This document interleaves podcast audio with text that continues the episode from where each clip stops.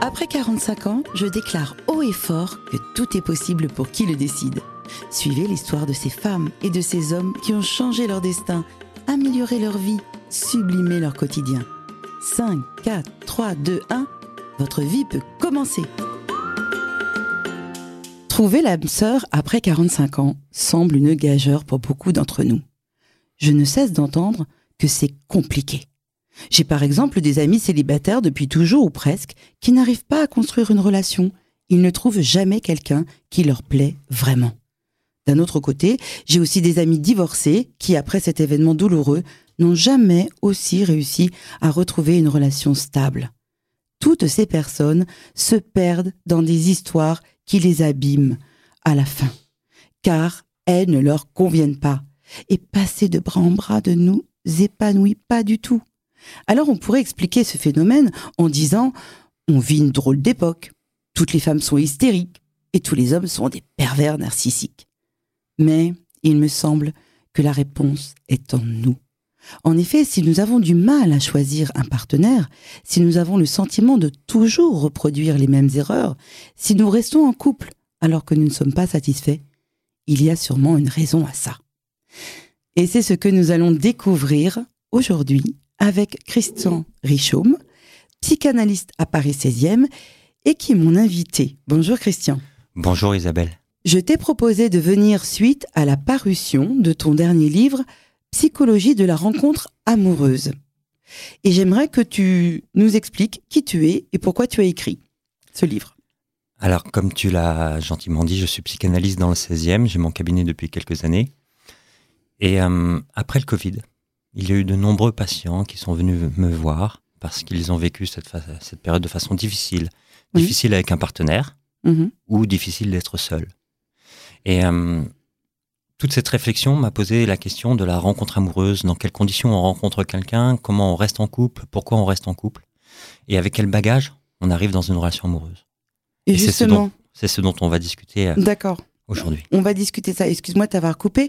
J'ai beaucoup aimé ton chapitre Comment réussir une rencontre amoureuse, le quatrième critère. Et en fait, j'aimerais bien que tu nous expliques, quand on rencontre quelqu'un, sur quels critères on doit définir nos besoins, nos attentes. En fait, on n'a pas eu de cours mhm. sur la rencontre amoureuse, sur comment aimer et qui aimer. C'est vrai. Donc dans la vie, on commence un petit peu euh, avec son modèle parental, avec ce qu'on a pu voir de la relation de nos parents, oui. de euh, ce qu'on a aimé et de ce qu'on voudrait. Mhm. Alors on construit sa vie amoureuse euh, et elle se construit dès l'adolescence. Oui. Dès qu'on a les premières pulsions, dès qu'on a envie de rencontrer euh, un partenaire. Alors, je vous raconte ça sous forme d'une petite histoire qui est chronologique parce qu'on arrive à nos 45 ans mhm. avec ces critères qui sont plus ou moins définis. Quand on est adolescent, le premier rencontre que l'on fait, c'est le physique. Oui, le critère qu'on a, c'est le physique, c'est ça que tu veux dire. Ça veut dire mm. qu'on rencontre quelqu'un qui soit physiquement nous plaît, soit son attitude, soit sa démarche, son style, son charisme. Et on rentre en contact avec cette personne. Oui. On a nos premiers flirts, mais on peut s'apercevoir très vite qu'on n'a pas grand-chose à échanger. Là, par contre, on retient la leçon et on repart dans une nouvelle aventure en se disant, voilà, il faut que je check un deuxième critère. Deuxième critère, c'est la complicité. Donc je repars, j'ai toujours ce premier critère, le physique, mais euh, lors de l'entretien, je cherche à savoir si on a les mêmes envies, les mêmes sorties, les mêmes goûts, par exemple la musique, euh, si on peut passer du temps ensemble, si on rigole ensemble, si on partage des activités. Oui, en fait, euh, au début, on a effectivement, quand on est tout jeune, le critère du physique, c'est ça qui nous attire. Après, quelquefois, il y a des gens qui sont un peu adolescents, d'ailleurs, qui restent avec ce même critique, ce même critère, pas critique, euh, de, du physique, du physique, du physique. Mais après, on s'aperçoit qu'on voudrait avoir aussi un autre critère euh, que l'on check. En fin de compte, c'est la complicité, comme tu viens de dire, euh, les, choses qu'on aime partager. Et moi, j'ai remarqué quelquefois qu'il y a des gens qui sont très beaux, mais en fin de compte, on n'a rien à, on n'a rien à partager avec. On ne sait pas quoi dire. Exact.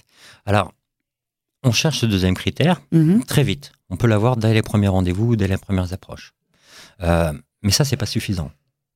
Généralement, ce que l'on cherche ensuite à savoir, mais ça, ça prend plus de temps. C'est le troisième critère. Ça veut dire, est-ce qu'on a la même notion du couple? Est-ce que, euh, par exemple, dans un couple, on est ouvert, on est fermé Ça veut dire, euh, est-ce qu'on a la même attente en termes de fonctionnalité du couple? Est-ce qu'on décide de passer du temps ensemble ou Oui. pas? Est-ce que derrière, il y a des mensonges, de l'hypocrisie, des cachotteries. Est-ce qu'il y a le respect? Est-ce qu'il y a la confiance? C'est quoi un couple ouvert, fermé?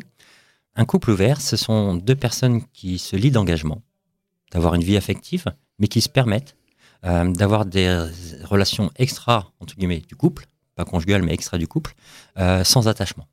Mais ça marche, ça? Alors aujourd'hui, il y a plein de personnes qui veulent fonctionner comme ça. Ça veut dire que j'ai une sécurité avec une personne et je m'empêche pas d'aller voir ailleurs. Euh, D'après ma patientèle et tous les retours d'expérience que j'ai, même s'il y en a beaucoup qui essayent ce mode-là, euh, ça finit toujours par des souffrances. Oui, d'accord. Enfin, moi, c'est ce, ce que je pense aussi. Je suis peut-être un peu trop traditionnel, mais bon. Non, non, il y a certaines personnes qui ne veulent pas s'engager, mais en fait, euh, au bout d'un moment, euh, le fait que l'autre s'engage pas, c'est compliqué. Et si on a, on a ces trois critères, en fin de compte, qu'on a checkés, pourquoi ça marche toujours pas quand même? Pourquoi on n'arrive pas à avoir un couple qui fonctionne? Pourquoi on n'est pas épanoui?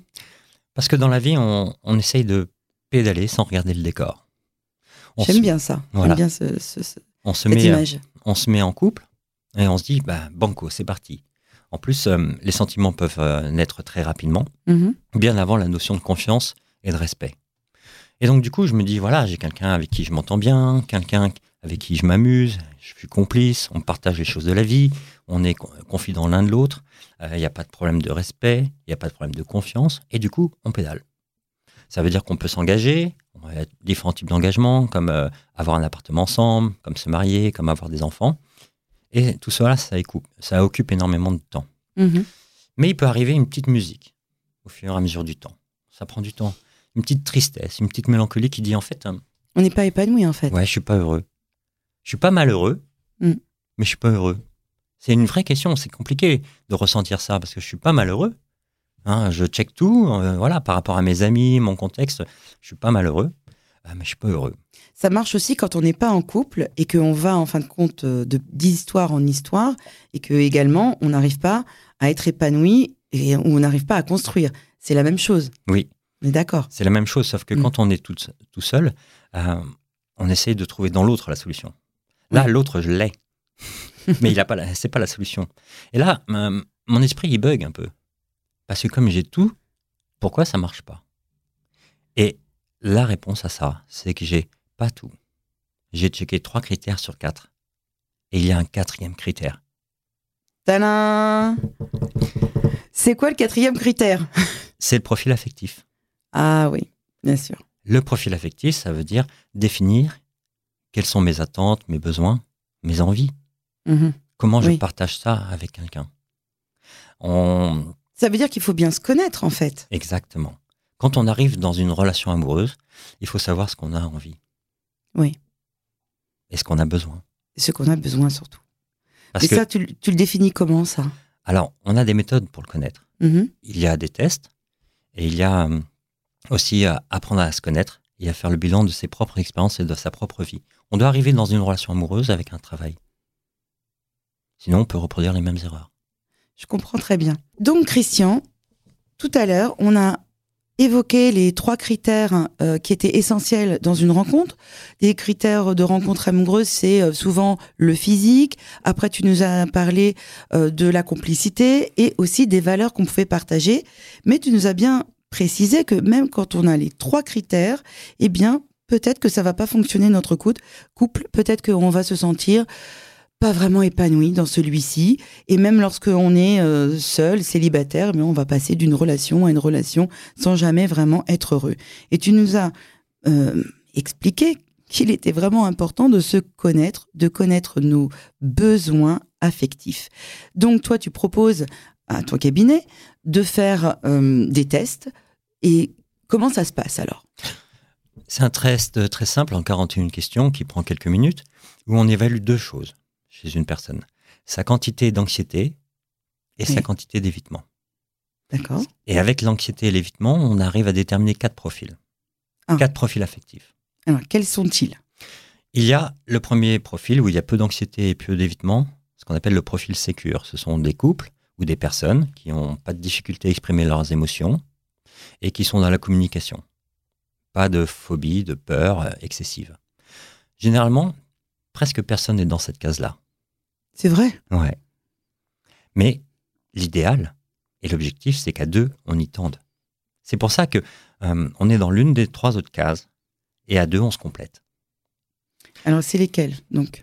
Les trois autres cases. Il y a le style préoccupé, le style euh, détaché et le style craintif et évitant. Alors, le style préoccupé, il est comment ce style? Ce sont des personnes anxieuses, avec très peu d'évitement.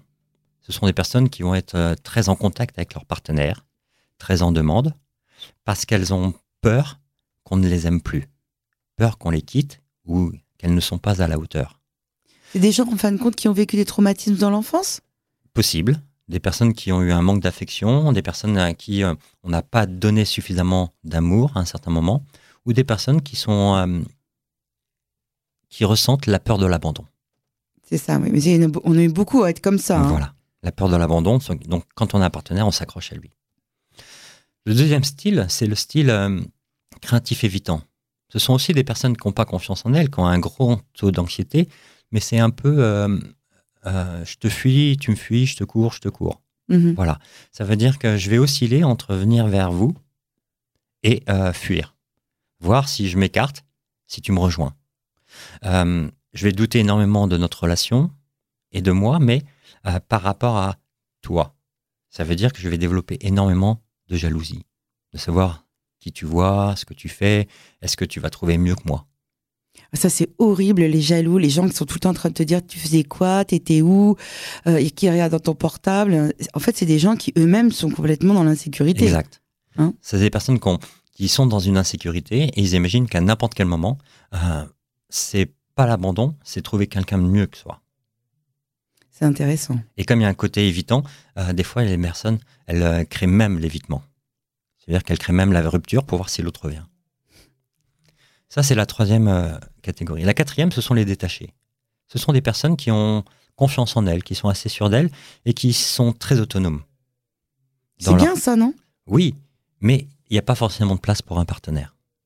D'accord, c'est la, la fameuse personne qui dit attends, quand euh, j'aurais fait mon golf, après que je serais allé voir, euh, j'aurais fait mon yoga, euh, ensuite j'aurais été boire un verre avec mes amis, après j'aurais été dîner, peut-être qu'à 23h30, peut-être que je pourrais t'appeler. Oui, c'est cette personne qui dit ben, je finis à 18h, je serai chez toi à 21h. Avant, Oui. je, je passe du temps avec moi. J'ai vraiment pas besoin de toi. Ou, euh, et cette personne, elle est très contente de vous retrouver, mais elle vous voit pas tous les jours et vous ne lui manquez pas. Oui. Ouais, c'est pas forcément des bons partenaires, surtout pour des gens, par exemple, qui ont besoin d'être très rassurés. La Hein. personne qui est rassurée, là, elle est en très ça, ça nourrit son anxiété en fait. Oui. Donc l'idée, c'est de bien connaître son profil affectif et de savoir avec quel partenaire on peut tendre dans la case sécure. Oui, c'est intéressant. En fait, si on vient dans et qu'on fait ce test avec toi, on va déjà, admettons que, admettons, on se rend compte que notre couple, nos- ou tous nos couples ne fonctionnent pas. Et on se dit, mais je suis dans une impasse. On peut faire ce genre de test avec toi. On sait à ce moment-là euh, de ce dont on a besoin. Exact. Et euh, des fois, par exemple, quand on est une personne préoccupée, quand on est anxieuse, on est très attaché à trouver quelqu'un de détaché. C'est-à-dire quelqu'un qui va, au prime abord, nous rassurer. D'accord. Mais euh, du coup, cette personne, comme elle n'est pas anxieuse, elle va pas nous comprendre. Donc, tu es en train de dire que quand on est anxieux, souvent on va vers quelqu'un qui ne l'est pas et qui paraît vraiment sûr de lui, mais c'est pas les gens sécures qu'on rencontre souvent, c'est les gens détachés. Et comme c'est quelqu'un qui est vraiment détaché et qui est très très bien avec lui-même, bon, en fin de compte, il va pas du tout nous rassurer. Exact. Et toi, donc, alors qui va rassurer les gens anxieux? Bah, Parce qu'il y en a beaucoup qui nous écoutent. Bah, en fait, la recette, c'est que quand on est anxieux, il faut rencontrer quelqu'un d'anxieux. Ah oui, c'est pas vrai. Bah si. Parce que cette personne va nous comprendre, elle va anticiper. Et elle va, quand on va émettre des signes anxieux, elle va non seulement les comprendre, mais elle va y répondre correctement. Alors que la personne détachée, quand vous lui envoyez un signe anxieux, elle comprend pas d'où ça vient. Elle reçoit pas le message. D'accord, c'est pas forcément les contraires. Enfin, ils s'attirent, mais ils, ils se complètent pas forcément. Non, c'est les complémentaires. faut chercher quelqu'un de complémentaire. Exact. C'est très intéressant parce que en fait, tu es en train de nous proposer d'aller à la rencontre de nous pour aller à la, à la rencontre de l'autre. Exact. Si on connaît ses envies, ses besoins, son mode de fonctionnement, on peut savoir euh, qui on est en face de nous Oui. et de savoir ce qui nous correspond. Des Mm. fois, on aime quelqu'un, on lui donne quelque chose. euh, il nous donne quelque chose, mais ce quelque chose ne nous correspond pas. C'est tout à fait vrai. Tu vois, par exemple, moi, j'adore. Excusez-moi, hein, chers auditeurs, mais moi, j'avais, j'étais dans une famille où on se faisait énormément de compliments. Donc, à chaque fois qu'on se voit, c'est oh là là, mais qu'est-ce que t'es beau, qu'est-ce que t'es belle, oh je t'aime et, enfin voilà, on est comme ça dans la famille, très démonstratif. Et euh, j'ai besoin de ça. Je me rends compte, moi, à 55 ans, j'ai besoin d'être avec un homme qui me dise que je suis belle, qu'il m'aime, que je suis la plus belle, qu'il m'aime, etc. Et si je suis pas avec une personne comme ça, je suis frustrée, je ne suis pas heureuse. Ça fait partie des, des besoins et Mm. des attentes qu'on a vis-à-vis de l'autre. C'est important, c'est un, des- un des facteurs et il faut bien le comprendre. Par exemple, les compliments, il y a des personnes qui fonctionnent aux compliments. Oui. Donc, comme tu viens de l'expliquer, Oui. ça veut dire que si ton partenaire te donne pas des compliments tous les jours, tu vas perdre confiance en toi, tu vas croire que tu n'es pas assez belle à ses yeux. En tous les cas, euh, ça- oui, ça va pas me plaire, ça, Voilà. cette histoire. Euh, mais par exemple, pour les compliments, il y a des femmes qui, comme elles sont mal à l'aise, elles ne vont pas recevoir les compliments. Ça va ricocher sur elles.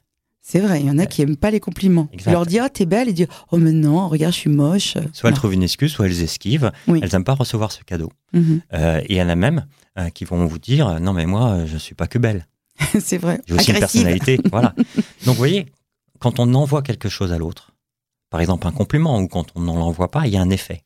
C'est vrai. et ouais. quand on envoie un compliment à une personne, soit elle est contente, soit sur les zéros qu'on a vu deux fois sur trois, elle n'est pas contente. Et ça correspond pas à ses attentes. D'où l'importance de connaître, de bien savoir quelles sont nos attentes et aussi de, de détecter quelles sont les attentes de l'autre. Parce qu'en fin de compte, quand on fait une, ren- une rencontre au, début, enfin toi, tu permets de donner des clés qui vont nous permettre de, de détecter quelles sont euh, les, attentes de l'autre aussi. Il y a des clés pour détecter Mhm. Euh, déjà bien se connaître, donc euh, ça, et ensuite pouvoir communiquer sur euh, qui on est et comment on est et ce Oui. qu'on a besoin. Quand on verbalise ce dont on a besoin et au début d'une relation, c'est beaucoup plus simple. Mm. Parce que des fois dans les relations, on tombe dans un schéma et après c'est compliqué de dire Eh, au fait, tu te rappelles il y a, euh, il y a un an, euh, je t'ai pas dit mais j'ai besoin de ça. C'est vrai. En tous les cas, tu expliques tout ça dans ton livre, mais tu as écrit d'autres livres aussi. Hein Oui, j'ai écrit euh, sur comment mener sa propre thérapie. J'ai un journal, le journal de ma thérapie. Mhm. C'est un. J'ai vu beaucoup de patients venir à mes séances avec des notes et euh, j'ai mis tout ça dans un cahier, une méthodologie et comment suivre sa propre thérapie ou la suivre avec moi. En, en tous les cas, moi j'ai beaucoup aimé cette émission euh, avec toi aujourd'hui où tu nous as donné euh, vraiment des clés. C'est vraiment intéressant de se dire que quelquefois on, ça ne marche pas dans nos relations amoureuses, tout simplement parce qu'on n'a pas été, on n'a pas pris le temps d'aller à notre rencontre et de connaître nos, ce que l'on veut vraiment. Et une fois qu'on sait ce que l'on veut vraiment, on peut aller vers l'autre et lui demander aussi ce qu'il veut. Il y a deux rencontres en fait. Il y a la rencontre avec soi-même et avec l'autre. Oui, ça c'est passionnant. J'ai beaucoup apprécié de te rencontrer euh, et j'ai beaucoup aimé cette euh, émission. La semaine prochaine, je vais recevoir euh, le docteur Michel Mouly qui est gynécologue, qui est oncologue et qui est chirurgien et qui va nous parler de son dernier livre qui s'appelle Ménopause. Et je vous remercie encore de votre fidélité. À bientôt, à la semaine prochaine, chers auditeurs. Au revoir.